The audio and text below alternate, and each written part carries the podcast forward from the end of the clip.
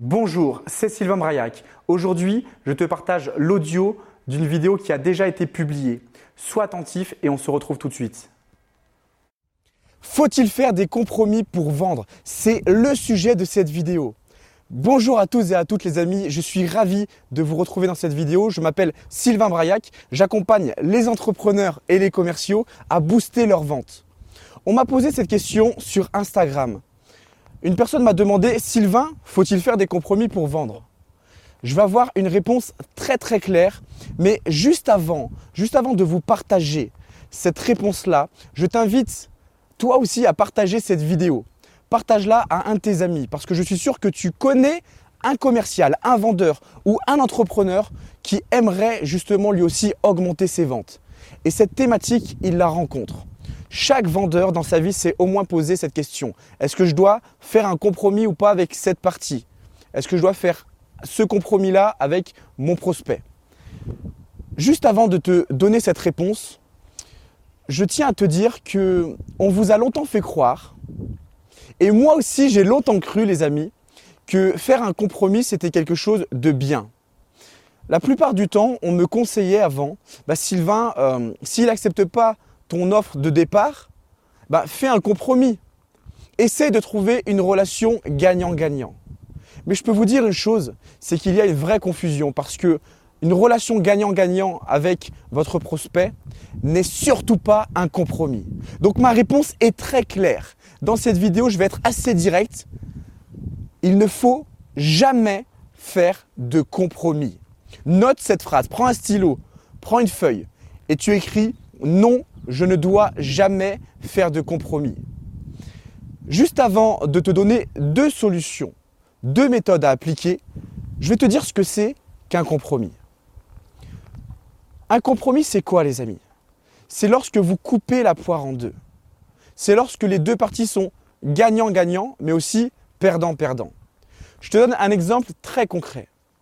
Imagine-toi vouloir faire une sortie avec un ami, une amie, ou avec ta femme, ou avec ton mari, ton épouse veut aller au restaurant.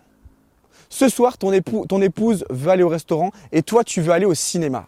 Eh bien, un compromis, ce serait de décider de prendre l'apéritif et un bout d'entrée au restaurant et ensuite d'aller voir les 30 dernières minutes du film. Tu l'as compris. Le compromis, ce n'est surtout pas de trouver une relation gagnant-gagnant. Lorsque tu fais un compromis, au fond, les deux parties ne sont pas 100% satisfaites. Maintenant, dans cette vidéo, nous allons voir quand est-ce que la personne en face de toi, quand est-ce que le prospect, quand est-ce que ton interlocuteur souhaite effectuer un compromis.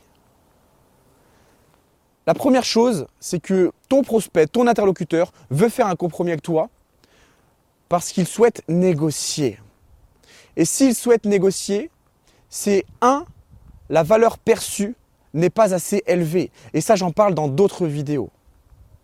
Donc la première solution, la première solution, lorsque la personne veut faire un compromis, ça va être d'élever la valeur perçue qu'il a par rapport à ton produit. Et la deuxième chose, c'est que si ton prospect n'est toujours pas assez motivé, si ton prospect ne souhaite pas obtenir ton offre, tu vas lui proposer ce qu'on appelle un downsell. C'est-à-dire que tu ne vas pas justifier ton offre, tu ne vas pas faire un compromis sur ton offre là qui est par exemple à 10 000 euros. Tu vas simplement lui proposer un downsell et une offre plus basse, par exemple à 2 000 euros. Donc ne confondez pas les amis, effectuer un compromis et proposer une offre complètement différente qui est un downsell. Dans cette vidéo, nous avons vu ce piège-là. Et, dans ce piège, il y a plus de 80% des vendeurs qui tombent tout le temps dans ce piège. Et 80% des vendeurs vont vous dire, mais il faut faire des compromis. Fais un compromis. Vous l'avez compris. Vous vous êtes fait hypnotiser. Et moi aussi, au début, lorsque j'ai commencé en tant que vendeur, je me suis fait hypnotiser. La réalité est différente. Vous ne devez pas faire de compromis. Donc mon propos est de vous dire que lorsque la personne veut négocier, souhaite négocier, c'est ton rôle en tant que vendeur d'augmenter la valeur perçue et de traiter ses, objections. Et s'il ne souhaite toujours pas démarrer sur ton offre initiale, tu lui proposes un downsell. Un downsell, c'est une offre différente avec un tarif plus bas que tu avais déjà prévu. Un tarif plus bas et aussi des bénéfices qui seront différents. Vous l'avez compris. À cette question, faut-il faire des compromis? La réponse est non. C'est un des nombreux pièges dans lesquels les commerciaux et les entrepreneurs tombent au quotidien. C'est pour ça que je t'invite à la fin de cette vidéo à cliquer sur le lien pour pouvoir accéder à un e-book 100% gratuit. Dans cet e-book, je vais te présenter les 5 erreurs que font 90% des vendeurs. Grâce à cet e-book, tu vas pouvoir éviter ces 5 pièges qui sont juste devant toi et que tu n'arrives parfois même pas à visualiser. Je vais te donner aussi dans cet e-book comment éviter ces 5 erreurs évidemment. Tu l'as compris, vous le savez maintenant comment comment un compromis n'est pas une bonne chose dans votre activité. Il ne faut pas faire de compromis. Évidemment, en tant que vendeur d'élite, si tu souhaites maîtriser l'art de vendre, pour maîtriser l'art de vendre, il y a bien d'autres secrets à connaître.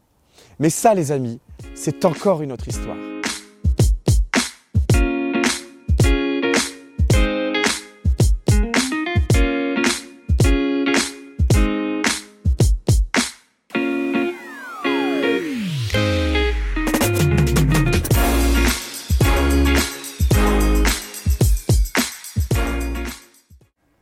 Les amis, j'espère que cet audio vous a apporté le maximum de valeur. N'oubliez pas, il n'y aura pas de résultat sans action massive de votre part. Donc passe à l'action. Et pour ceux et celles qui souhaitent aller plus loin, clique sur le lien juste en dessous et je t'envoie d'autres contenus exclusifs.